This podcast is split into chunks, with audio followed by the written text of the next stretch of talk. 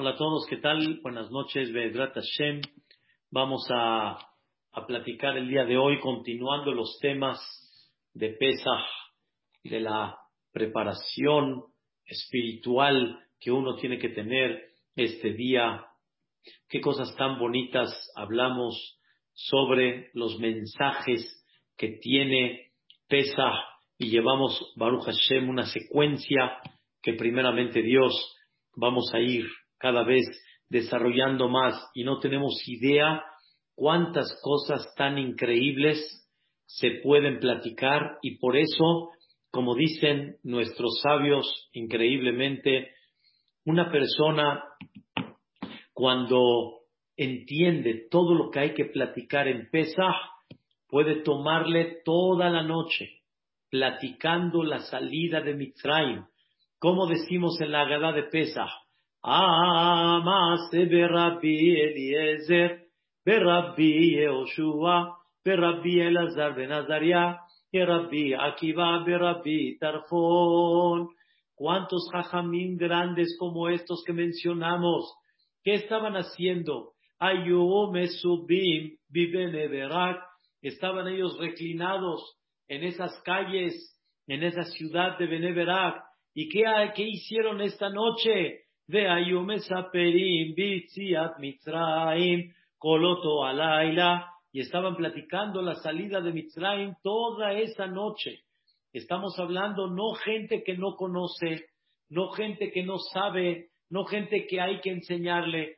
Estamos hablando gente que su luz ya era enorme, su sabiduría y conocimiento era increíble, su profundidad en todo el tema de Mitzrayim era una cosa impactante y con todo y eso, ellos estaban contando y relatando la salida de Mitzrayim Koloto Alaila, toda esa noche,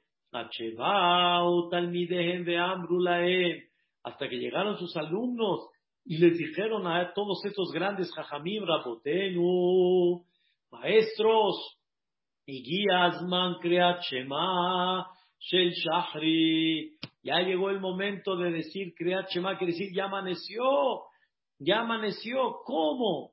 ¿Cómo? Estuvimos platicando, platicando y de repente ya amaneció, o sea, no nos dimos cuenta y ya amaneció. Así es, así es, ya amaneció. Entonces, esto significa que hay mucho que platicar. Esto significa que hay mucho que detallar. Y qué tan importante es que la persona agarre todos estos mensajes que hemos platicado para la salida de Mitzrayim. Hoy quiero, entre esta semana y la próxima, primeramente Dios, quiero platicar con ustedes uno de los puntos que son muy eje central de la fiesta de Pesach. Y esto es Eser Makot son las diez Makot que Boreolam mandó a Mitzrayim. El Eser Makot Shebe Akadosh Baruchu a la Mitzrayim be Mitzrayim. Dios mandó diez Makot de Eluhe y estas son Dan. Y agarramos el vino, lo tiramos y ¿qué decimos? Rahamanal Islam, que Dios nos salve, que Dios nos proteja, que Dios nos cuide. Separdea, ranas, que Dios nos proteja. Kinim, que el misericordioso nos proteja. Porque la traducción literal de Rahamanal y Selan significa que el misericordioso nos proteja. Arob, Teber, Shahin, Parad. Ah, caray, ya explicamos de que estas diez Makot se dividen en tres grupos. Ya hablamos de que Dios quiso demostrar que Él sabe todo, que no hay nada oculto delante de Él. Pero vamos a hablar el día de hoy algo muy, muy importante. Número uno, como ya explicamos, no son diez plagas. No es una plaga, una plaga es una plaga, o sea que de repente salió así como tipo un tornado, así como de repente una lluvia que inunda plaga, una plaga, como dicen, algo de la naturaleza. No, Boreolam hizo diez milagros que el propósito de los milagros era Macá. ¿Saben qué es Macá? Golpe. El propósito del milagro era golpear a los mitzrim, darles, como decimos aquí en Mexic, en la cabeza por todo lo que le hiciste a mis hijos durante tantos años. Y vas a pagar, escuchen bien lo que vamos a explicar el día de hoy, vas a pagar da que negue da Vas a pagar con la misma forma que tú te conduciste con ellos, de la misma forma yo me voy a conducir contigo. Imagínense ustedes que una persona reciba un golpe, Barminan. Una persona dice, bueno, ¿qué pasó? ¿Por qué me pegas? ¿Por qué me pegas? ¿Qué hice? ¿Por qué me pegas? Y aquí no nada más Dios le va a contestar a los egipcios, ¿cómo que qué hiciste? ¿Se te es poco lo cruel que fuiste con mis hijos, como platicamos ayer? ¿Se te es poco la forma como los trataste? Pero Dios no deja las cosas superficial. Dios dentro del golpe explica el por qué te lo estoy dando. Y tú con el mismo golpe vas a comprender el mensaje divino, vas a, vas a comprender Dios qué quiere de ti. No existe en términos generales un golpe de Dios sin que dentro de ese golpe te mande el mensaje que quiere de ti. Por ejemplo, os voy a dar un ejemplo. Si perdiste dinero, si perdiste dinero, créanmelo, el perder dinero no es porque comió taref. Eso no tiene nada que ver. No hay una relación con otra. Si me dices el estómago, todavía. Pero dinero no tiene nada que ver con el taref. Si perdiste dinero, es porque hubo un dinero no cacher que hiciste. Es porque en tus negocios no fuiste derecho. Es porque deberías de haber utilizado el dinero para bien y no quisiste, lo perdiste en otro lugar. Pero tiene, una, tiene que tener una relación con el dinero.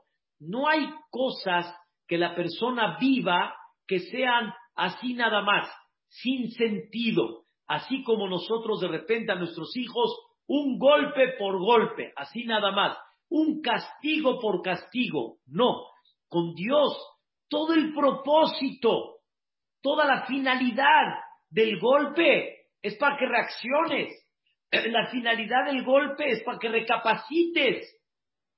Y aquí vuelvo a repetir lo que mencionamos, Dios quiso darle oportunidad a los egipcios que recapaciten. Dios quiso darle oportunidad a, todo Mitzrayim, a Paró, que recapacite, que analicen que realmente este golpe vino por ABC y con eso haga Teshuvah. Dios quiso que Paró haga Teshuvah. Dios quiso que los Mitzrim hagan Teshuvah. Como dice el Pasuk en el Teilín, Kilobemot Atzadik, Lobemot Arashá, Oreolam no quiere que Barminan el Rasha se elimine. Kiim quiere que regresen Teshuvah para que viva. Entonces, Dios da esa oportunidad y Dios no deja de dar oportunidades para que la persona recapacite. Pero Dios le manda el mensaje, el mensaje y la relación que tiene la Macá con lo que tú hiciste. Ahora escuchen qué cosa tan increíble. Por un lado, muchos conocemos que Dios mandó diez macot. Fueron, repito, fueron diez golpes. Golpes a los mitzrim. Y cada uno vino a enseñar el, el, el mensaje. ¿Por qué te lo estoy dando? Aparte del mensaje que te estoy dando, aparte, Quiero que entiendas, escucha bien, que recapacites lo que le hiciste a mi pueblo. ¿Ok? Perfecto. Pero independientemente a eso, escuchen qué increíble. dice la Mishnah en Pirkei Avot, Astará Nisim Naasula Abotenu Bemitzrayim. Diez milagros Dios hizo con nuestros, con nuestros padres, se refiere con los Yehudim en Mitzrayim. Y ahí no dice cuáles fueron los milagros. Está escrito las diez Makot, pero cuáles fueron los diez milagros que Dios hizo con el pueblo de Israel, con el pueblo de Israel. Que no hay duda que las diez Makot fueron milagros, sí, pero ¿dónde están los diez milagros que Dios hizo con el pueblo de Israel? Dicen los comentaristas, increíble. ¿Cómo puede ser que en una Macá, que es pareja para todos, el Mitzri sufrió y el Yehudí no sufrió? O sea, el Mitzri tenía sangre y el Yehudí que tenía agua. Espérame, no entiendo. Si es sangre, es sangre para todos. Si esto se convirtió en sangre, ya no importa por qué. Para todos. Todos parejo. No, para el Mitzri era sangre, para el Yehudí que era agua. Habían ranas, ranas, vamos a hablar más fuerte, ranas, ranas estaban dispersas en todo Mitzrayim, te los voy a explicar increíble. Las ranas era una cosa tremenda, lo que ellas provocaron, su presencia nada más, era tremendo. El Mitzri se estaba volviendo loco, tenía ranas acá, ranas acá, ranas en el estómago, ranas en la, en la masa, ranas abajo, ranas arriba, ranas en, el, ranas en todos los lugares. ¿Y el Yehudí qué? Nada. Y el Yehudí caminaba por donde el Mitzri tenía ranas y el Yehudí no sentía absolutamente nada. El Mitzri se estaba volviendo loco. ¿Y el Yehudí qué? Nada. Tranquilo sin problemas, bestias salvajes caminando por todo Mitzrayim, la cuarta plaga, la cuarta Macá, Arob, leones, leopardos, tigres, cocodrilos, osos, osos polares, de todo, todos los animales peligrosos estaban ahí, águilas, lobos, fieras, hienas, todo. Y en ese momento los Yehudim están viendo cómo perros están mordiendo a los Mitzrim, leones están devorando, Barminan. ¿Y el, y el Yehudí cómo estaba? Como si nada, tranquilo. Él no tiene miedo del perro guardián, ni del otro que está ahí. Nada, como si no pasó nada. Dentro de las diez Makot hubieron diez milagros. Por eso, cada vez que decimos, cada pesa, que decimos las diez Makot, cada vez tiramos el vino en una de ellas y ¿qué decimos?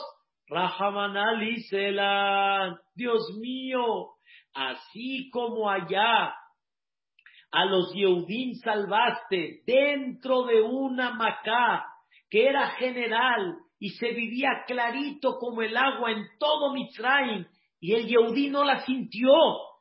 Igualmente Boreolam dentro de muchas cosas que llegues a mandar en esta vida y en esta generación, ayuda a que los Yehudim no reciban eso. Rahamanal y que Dios, el misericordioso, se apiade y se apiade de la gente buena y se apiade de la gente correcta y se apiade del Am Israel dentro de esa situación. Es una cosa, la verdad, increíble regresando al punto principal, no hay nada que Dios mandó sin que tenga un mensaje. Quiero decirles, queridos hermanos, algo fantástico. Dice la Agadá de Pesach que las diez Makot no fueron diez. Hay tres opiniones sobre esto, pero no fueron diez Makot. Cada una estaba dividida o en cuatro o en cinco. Quiere decir, por ejemplo, la Macá de Dam no nada más fue la pura Macá de Dam que se convirtió el agua en sangre y ya, ahí terminó, sino esa que se convirtió en sangre fueron cuatro golpes. Cada Macá estaba dividida en cuatro o cinco golpes. Y así los mitzrim fueron golpeados no diez, sino cuarenta o cincuenta makot, porque cada macá llevaba a cabo cuatro consecuencias, o cinco, o cinco consecuencias, por darles un ejemplo para que me entiendan. Cuando se convierte el agua en sangre, no es nada más el hecho que no puedo tomar, sino también el hecho que no me puedo bañar, el hecho que no puedo cocinar, porque no hay agua, no puedo cocinar, no puedo tomar un jugo de naranja, porque también el jugo cuando lo conviertes en líquido se convierte en sangre. Imagínense toda la semana manchados de sangre. Imagínense toda la semana sin poderse bañar. Imagínense toda la semana sin poder cocinar. No fue nada más una macá. Cada macá venía con cuatro o con cinco macot. Por eso lo decimos en Pesa, decimos ahí en la gada de Pesa,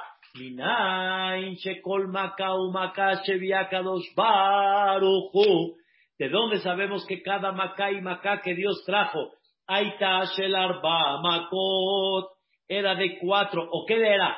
De cinco, Shenemar, como dice el Pasuk, hay un Pasuk en Teilín que David Amelech describe qué hizo Dios en Mitzrayim. Dios que hizo en Mitzrayim, Yeshalach Bam Po, Boreolam mandó su furia en el sentido figurado. ¿Y qué mandó Dios? Ebra, Bezaam, Betzara, Mishlachat Malache, Raim. Son cuatro. Dios mandó su enojo. ¿Y cómo se dividió su enojo? Ebra, Zaam, Tzara, Mishlachat Malache, Raim. Entonces, mínimo Dios mandó cuatro tipos de furia dentro de cada macá y macá, dentro de cada golpe y golpe. Y esto venía con un mensaje. Esto venía con un mensaje. Esto no es así nada más. Es para enseñarte que de la misma forma que te comportaste con mis hijos, lo estás recibiendo tú. El Mitzri si quería saber y entender de qué lo están, vamos a decir, golpeando, podía entender. Pero ¿qué creen, señoras y señores? ¿Qué creen?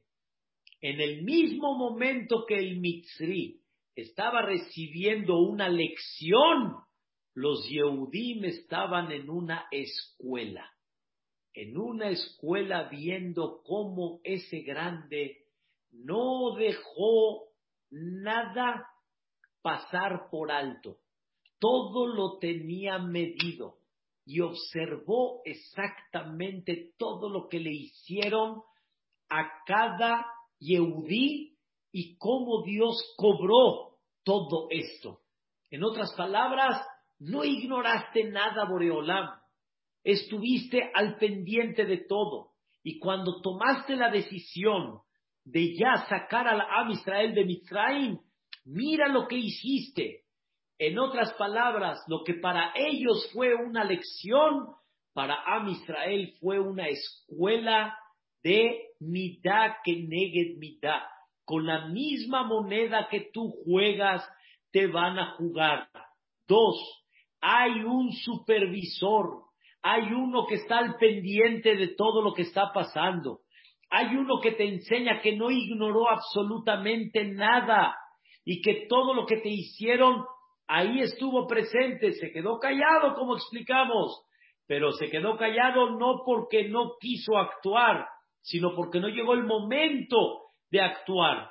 Y Akadosh Farhu estuvo muy observando todo lo que hubo. Por eso, queridos hermanos, qué tan increíble es estudiar cada macá y comprender cómo Dios pagó y por otro lado cómo Am Israel se convirtieron en gente elevada espiritualmente después de toda esta escuela que se llamaron diez makot. Hay una pregunta que dice el Ran, el Rabben Unisim y otros grandes comentaristas. Si Dios es tan poderoso y Dios quiere sacar a su pueblo, ¿para qué necesita diez makot?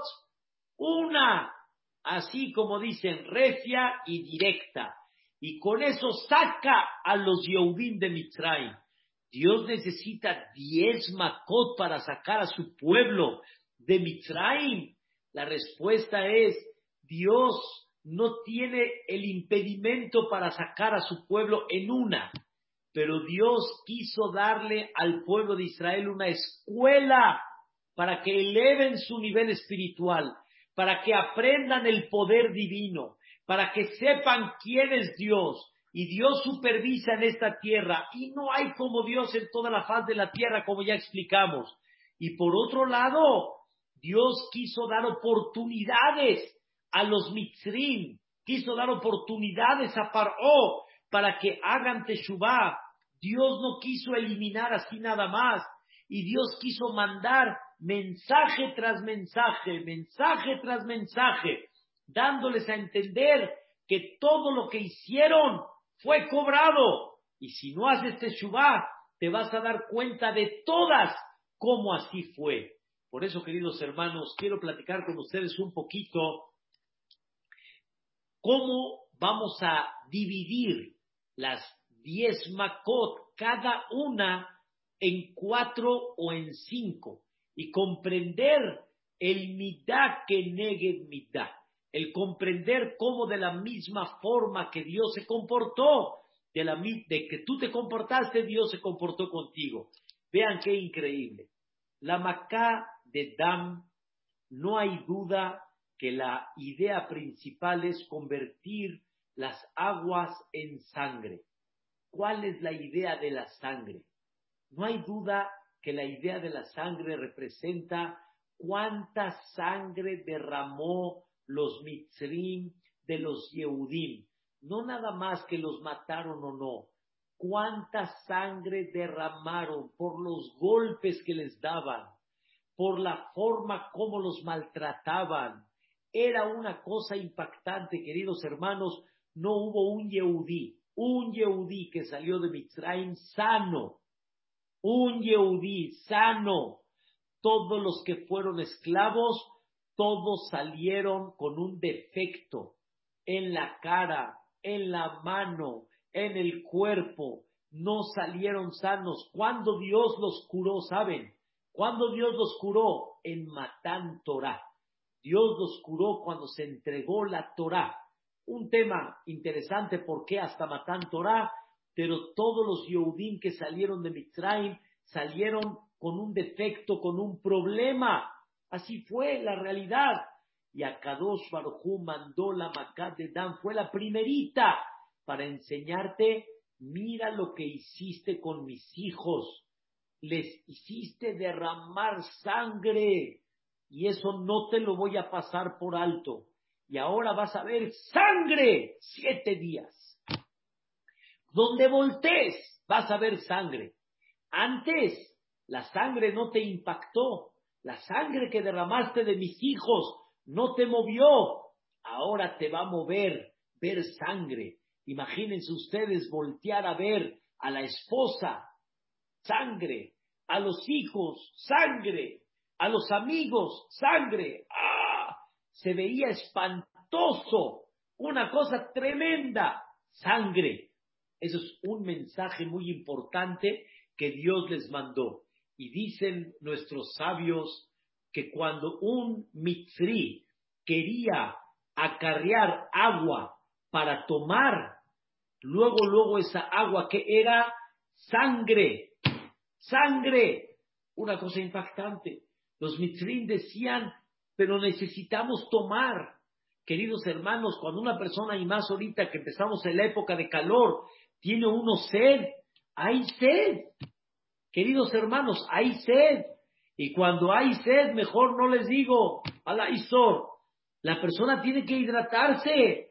El mitri no podía tomar agua. El mitri no podía tomar agua. Pero escuchen qué interesante. De repente veía el Mitzri, veía al Yehudí tomando agua y le decía, no me digas, tú sí tienes agua. Le decía el Yehudí, Shefa, en abundancia, claro, aquí hay agua. Agarraba el Mitzri, le arrebataba el bote al, al, eh, al Yehudí y de repente, ¿qué veía? Sangre. Y el Yehudí decía, ¿eh? yo, a mí es agua. Le decía, a ver, lo agarraba, agua. Se lo arrebataba, sangre. ¿Saben qué significa eso? Se vuelve loco. Dice el Mitri, no, seguro es ilusión óptica. Toma el Mitri, sangre. Toma el Yehudí, agua. Imagínense ustedes qué locura, qué locura. El Mitri no estaba entendiendo, el egipcio no estaba captando qué es, qué significa le dijo el Mitzri al Yehudí, ¿puedo tomar contigo? ¿Puedo tomar contigo? El Yehudí le enseñó al Mitzri, escuchen bien, tú fuiste cruel, yo no, ven a tomar conmigo. ¿Están escuchando? Dios le dio una escuela a los egipcios un yehudí esclavo, cómo se comporta, qué corazón tiene, qué generosidad tiene. Le dijo el Mitzri al yehudí, ¿puedo tomar contigo? Le dijo sí. En el momento que el yehudí le decía al Mitzri que puede tomar agua, el Mitzri que creen que tomaba agua. Agua. Decía el Mitzri, oh, pero de repente el Mitzri le decía al Yehudí, ¿tienes sed? Y el Yehudí decía, no, no tengo sed. No tengo sed. Entonces el Mitzri, cuando el Yehudí no tiene sed, el Mitzri que tomaba sangre, no tomaba agua. Y le decía el Mitzri al Yehudí, ¿y ahora cómo lo hacemos? Tú no tienes sed. Si te obligo a tomar, no me sirve porque yo tomo sangre, porque te estoy haciendo a ti algo que tú no quieres. Entonces, ¿cómo le hacemos? Le dijo, pues no sé. Le dijo el Mitzri, te la compro. Y dijo el Yehudí, va. El primer negocio del Yehud en Mitzrayim, ¿cuál fue? ¿Cuál fue, señoras y señores? ¿Cuál fue? No el tapabocas. ¿Cuál fue? Se vende agua, se vende agua el Yehud recibía Misriat. ¿Por qué? Por agua. En eso el Mitzri le dijo al Yehudí, escuchen bien, y si es sangre cuando, cuando te la venda, cuando, me la, cuando te la compre, le dijo el Yehudí, te regreso el dinero, no hay problema. Le daba el agua y efectivamente era agua. Dijo el Mitri, oh, comprando, está comprando. Ahí en ese momento, el Yehudí empezó su primer negocio de la vida y empezó a hacerse, como dicen, rico. Dice el Midrash, los Yehudim se hicieron ricos de la Macá de Dam. De la Macá de Dam. ¿Por qué? Porque el Mitri necesitaba comprar agua. Y así, queridos hermanos, el Mitri se podía bañar, el mitri podía cocinar, el mitri podía tomar agua, pero si no le compraba al Yehudí y se lo quería arrebatar, ¿qué tomaba? Tomaba sangre. Y es una cosa, la verdad, fantástica. Entonces, ¿cuántas makot llevamos? Una que no pueden tomar, no pueden tomar agua. Tienen que depender de quién? Del Yehudí. Si el Yehudí toma, ellos toman. Si el Yehudí no toma, ellos no toman. Entonces, ese fue el primer golpe. El segundo, escuchen bien, ahora no nada más dependo de él si toma o no. Y si él no quiere tomar, ahora le tengo que pagar dinero. ¿Están entendiendo qué hizo Dios en esta Macá? Le está dando valor al Yehudí. Rifle, cañón y escopeta al Yehudí se le respeta. No hay. El Yehudí, él es el que tiene que dar la pauta si tienes agua o tienes sangre. Entonces ya llevamos dos Makot. Cuando ellos eran esclavos, ahora todo lo contrario. Tú dependes de él. Pero ¿qué mensaje quiso darles Dios? Escuchen bien. Número uno, ¿cuánta sangre derramaste? Wow, wow, wow, wow. Número dos, ¿cuánta sed los Yehudim tenían y tú no les dabas de tomar? Y tú les dabas de tomar, tú el egipcio, hasta, hasta que a ti se te antoje. Y si no quieres darles de tomar, ellos se van a morir de, de sed y tú no les vas a dar una gota. Ahora tú dependes de ellos. Tú fuiste un cruel y el Yehudí sí te dio de tomar. Él no te dio de tomar y tú le vendiste el agua y el Yehudí ni con dinero, no, tenía dinero para comprarle agua. ¿Están entendiendo cómo Dios paga mitad que negue mitad? Una gota de agua que le diste al Yehudí, ¿qué le diste? Sudaban, llegaban como dicen muertos, no podían ya ni trabajar, no les permitía si no les dabas tiempo libre para tomar un vasito de agua. Ahora tú vas a sufrir con eso. Y eso fue lo que tú les provocaste. Increíble. Número tres, escuchen bien. Dice la, la Torah que cuando Dios mandó la Macá de Dam, todo el río Nilo se convirtió en sangre y esto provocó que los peces se murieron. Beadagá Asher Bayeor Meta. Todos los pescados que habían en el río Nilo murieron. ¿Saben qué significa eso? Les quitaron a los mitzrim su fuente de parnasá, su fuente de comida.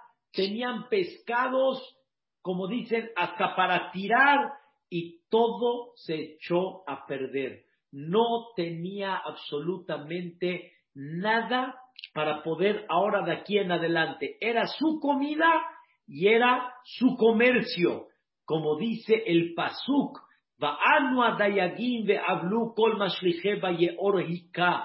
o sea, todos fueron lamentando y fueron enlutando porque se les hizo todo completamente. ¡Qué cosa tan increíble! ¡Qué cosa tan increíble! Y ahora ya no tienen ese pescado. Ya ahora Boreolam golpeó la economía de los Mitzrim. ¡Qué cosa tan impactante! Tú hiciste con los Yehudim todo el negocio del mundo.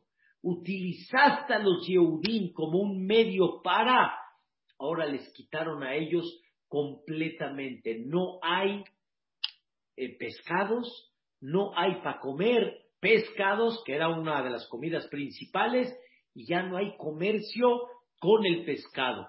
Entonces llevamos tres macot.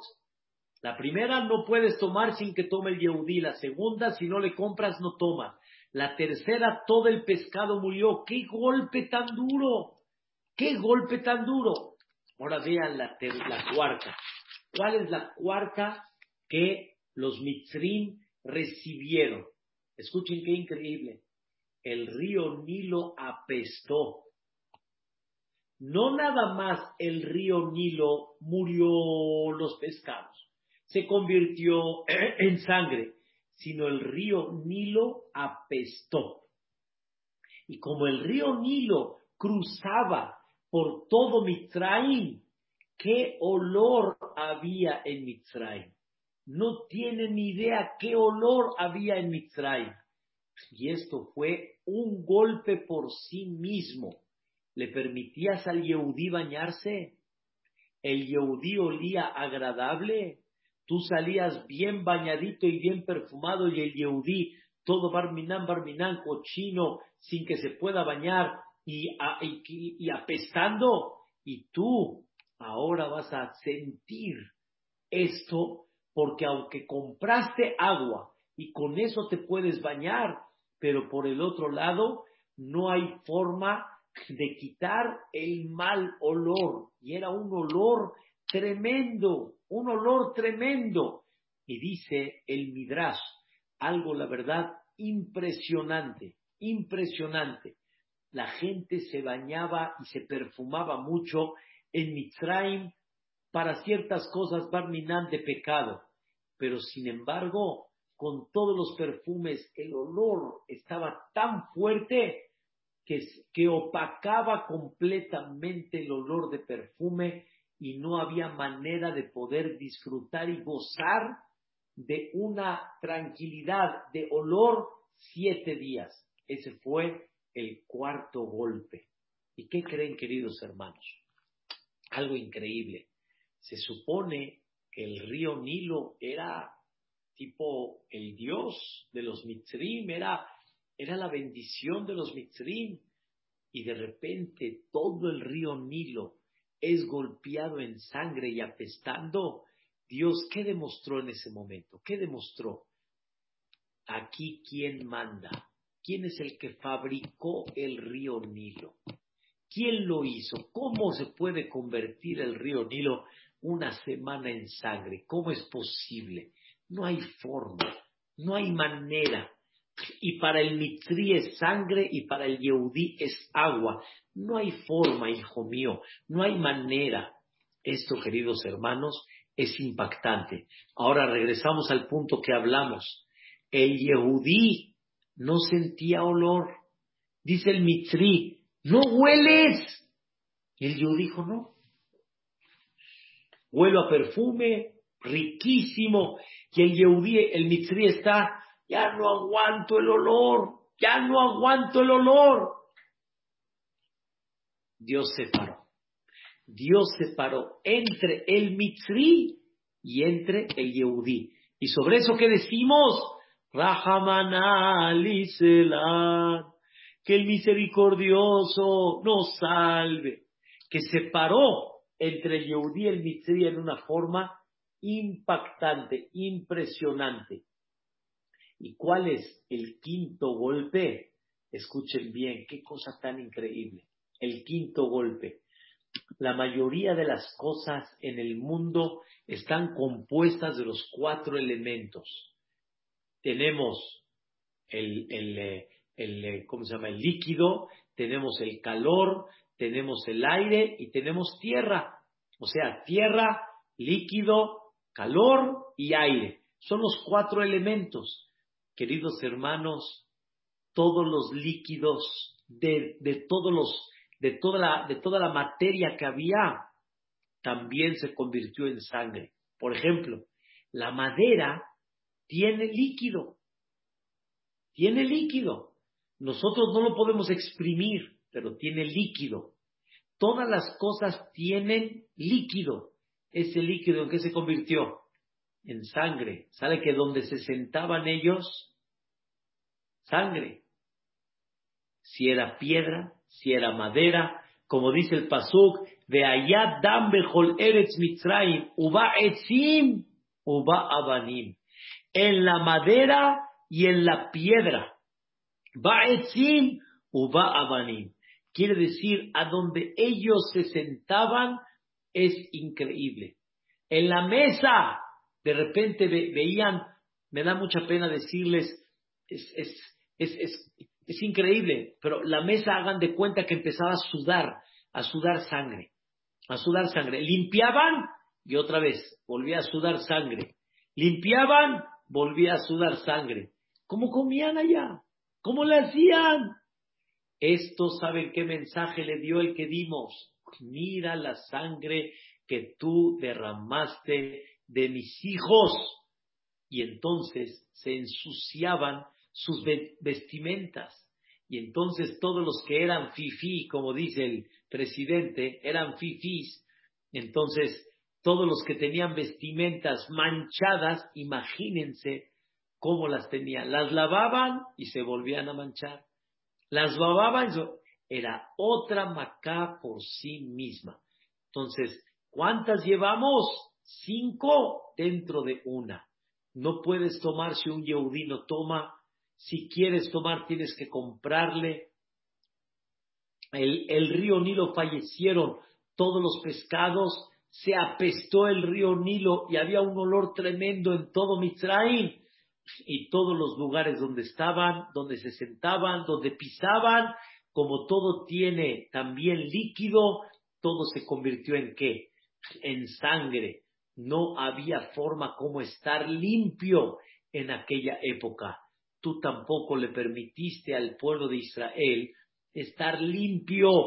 No le permitiste estar limpio. ¿Se imaginan qué es eso? Queridos hermanos, llevo unos minutos explicándoles qué era la Macá de Dam, no la pasemos por alto. Platiquemos lo que Dios hizo con Mitzrayim. Sefardea, las ranas. Me enseñaron un video de un criadero en China de puras ranas, pero cantidad enorme de ranas, enorme, enorme de ranas, impresionante, impresionante. Dice el Midrash la primera macá, el primer golpe de las ranas fue que no había un lugar limpio, libre más bien dicho, un lugar libre para poder caminar. Tenían todo el tiempo alrededor, abajo, ranas.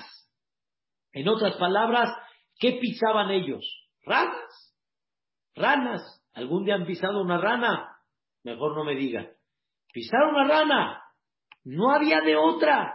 Ya ni hagan de cuenta que estaba como acolchonadito, o más bien dicho, estaba tapizado abajo de ranas. Era el tapete. Pisaban ranas todo el tiempo, no tenían un, un espacio libre. Y no nada más eso. ¿A dónde no? En la casa, en el cuarto, en la cocina, en la calle, en el closet, a donde estaban todo el tiempo estaban a su alrededor de ellos que habían ranas. En sí, eso ya es un golpe. Allá Metzer la Emar B los hizo sufrir muchísimo, muchísimo. Es una de las cosas que hay que pensar lo que Dios hizo con ellos. ¿Ok? Ahora vean qué cosa increíble. ¿Qué pasó con los Yehudim? si estaba toda la tierra de Mitzrayim llena de ranas? ¿Qué pasó con el Yehud? El Yehud, no, ustedes no lo pueden entender, yo tampoco. El Yehud no pisaba ranas. El Yehud tenía la, el camino, lo tenía tranquilo. Y el Mitri dice, ¡ah, cuidado! Y el Yehudí, ¿de qué? ¿Cuidado de qué? ¿Todo bien? El Yehudí veía cómo el Mitzri estaba lleno de ranas y el mismo Yehudí sentía, hagan de cuenta, como una superficie de cuatro por cuatro que no tiene ningún problema, como si él estuviera en una cápsula que no tiene absolutamente ninguna molestia. Qué cosa tan increíble. ¿Qué mensaje tiene, señoras? ¿Qué mensaje tiene? Los egipcios estaban detrás de los Yehudim todo el tiempo. El Yehudí no se sentía libre, no se sentía, oh, hoy estoy tranquilo. Si no es a las dos, a las tres, si no es a las tres, a las cuatro, si no es a las cuatro, a las cinco, ya tenía un mitri por encima de él, este, haciéndoles órdenes, golpeándolos, maltratándolos. Bueno, en la noche, en la noche a las dos, tres de la mañana, nada. Un mitri que tenía sed, luego, luego decía al Yehudí, tráeme agua rápido. No podía quedarse dormido. No había horario libre. Los mitrim vivieron siete días, veinticuatro horas, ese sentimiento de no estar qué? Libre, libre está todo el tiempo con la rana. Queridos hermanos, se acostaba el mitzri, ¿qué tenía acá? Una rana. Todos ustedes han sentido que es un mosquito, ¿verdad? Un mosquito, un mosquito, ¿qué hace un mosquito? Imagínense una rana, pero no una, cientos, cientos alrededor de él. De repente está él acostado y en su pie alguien le está acariciando ahí. Una ranita se le mete por acá en los pies, empieza a caminar en sus aquí, empieza a caminar por acá y de repente el mitzri abría la boca, bostezaba, ¿qué salía de él? Una rana. Ustedes tienen idea qué fue. Tenemos idea qué sucedió.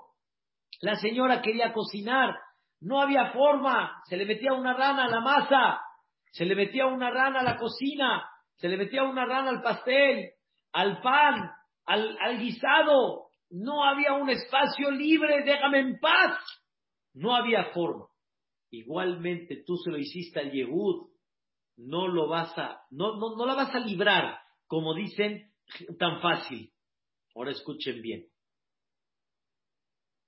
La segunda, la segunda macá en, en, en las ranas. Una vez le dije a mis hijos, sin que mi esposa sepa, cuando lleguemos a las ranas, vamos todos como si estuviéramos cacaraqueando. Así, lo que hacen las ranas. Empezaron, todos empezaron a hacer crack, crack, crack. Pero imagínense, no uno, éramos como siete, ocho haciendo crack, crack, crack. Llegó un momento que mi esposa dijo, ya, ya, ya, cállense, ya. Le dije a mi esposa, le dije, tú ya no aguantaste un minuto de crack, crack, un minuto no aguantaste. Señoras, otra maca, la segunda, dentro de la primera, ¿cuál era la segunda? El ruido, el ruido que hicieron las ranas todo el tiempo, todo el tiempo. Según el Midrash, queridos hermanos, los mitzrim no podían dormir, los mitzrim no podían hablar uno con el otro por el ruido que había. Así como ustedes van a un, a un aeropuerto y de repente el avión se prende y no, no, no lo escuchas, imagínense el ruido de las ranas. ¿En dónde? En la calle, en tu casa, en tu, en tu, en tu, en tu cuarto, a donde estés, el ruido de las ranas todo el tiempo todo el tiempo. ¡Wow! Y el ruido que tiene que ver, cómo le gritaban los mitzrim a los Yehudim, cómo les gritaban, señoras y señores, qué gritos les daban. Dijo Boreolam, gritos das, gritos recibirás. Y recibieron gritos 24 horas. ¿Saben qué, ¿Saben qué significa? Váyanse a saber cuánta gente tal vez se quedó sorda por eso, cuánta gente se volvió loca por eso. Fue la segunda dentro de lo que es la plaga, la macá de Sefardea. Impresionante, impresionante. Una cosa no creíble, pero fue una macá por sí misma. El ruido de los sefardeim. Y una persona, imagínense cuando no puede dormir, la desesperación que tiene, la, actitud que tiene, el nervio que tiene. No, no lo deseo, como dicen, a nadie. Vamos a ver la tercera. La tercera. No me van a creer, pero es increíble. Las ranas se metieron acá, entraron adentro, no murieron y adentro estaban crack, crack, crack, crack. ¿Están entendiendo? Por eso dice el pasuk, ubja, ubameja, ya O sea, en tus entrañas, como dicen. Se metieron, como decimos acá, hasta el kishke. Se metieron adentro. ¿Y qué creen? Dicen nuestros sabios, que esto fue una de las cosas más duras que todo, que todo. Tener una rana o dos adentro y adentro sentir el zumbido, no más de afuera, de adentro. Y aparte, queridos hermanos, los sefardeín, aparte de que estaban caraqueando por dentro, una de las cosas impactantes es, les mordían les mordían el estómago, les mordían, váyanse a saber el intestino, ala esto, que Dios cuide. Una cosa impresionante lo que Dios le mandó a los mitzrim y siete días, señoras, señores, ¿quién puede aguantar siete días de esta manera. ¿Quién puede? No hay forma, no hay manera, no hay manera. Ok, ¿cuántas llevamos? Tres. Número uno, no había espacio libre. Número dos, el ruido. Número tres, adentro, adentro. Escuchen número cuatro. Un mitzri iba al baño, iba al baño, entraba al baño y ¿quién estaba debajo de él? Las ranas. Y esas ranas agarraban los aparatos reproductores los hacían pedazos, los hacían pedazos. Mesarcerim Otam. ¿Están escuchando lo que es? Una cosa impresionante a todos los hombres. El aparato reproductor, ¡pum! No había forma. Ellos querían entrar al baño, a ver, encuentren un espacio libre para entrar al baño. Encuentren, no lo hay. ¿Qué hacían? Tam. Se hacían sus necesidades, hacían Gedolín por abajo, a donde está el recto, picar. No, no, no, fue un zar para todos los mitrim en una forma impactante. Impactante. Entonces, ¿qué llevamos? No había lugar. Número dos, el ruido. Número tres, se metían dentro de ellos. Número cuatro, les, les, barminan, les, este, les, este, ya, ya no, no me gusta ni describirlo. Les, les, les, destruían el aparato del productor, una cosa impresionante. Y número cinco, cuando las mujeres querían amasar, amasar el pan, el pan para comer, llegaban los sefardeim y ¡pum! se metían dentro de la masa. ¿Y qué hacían?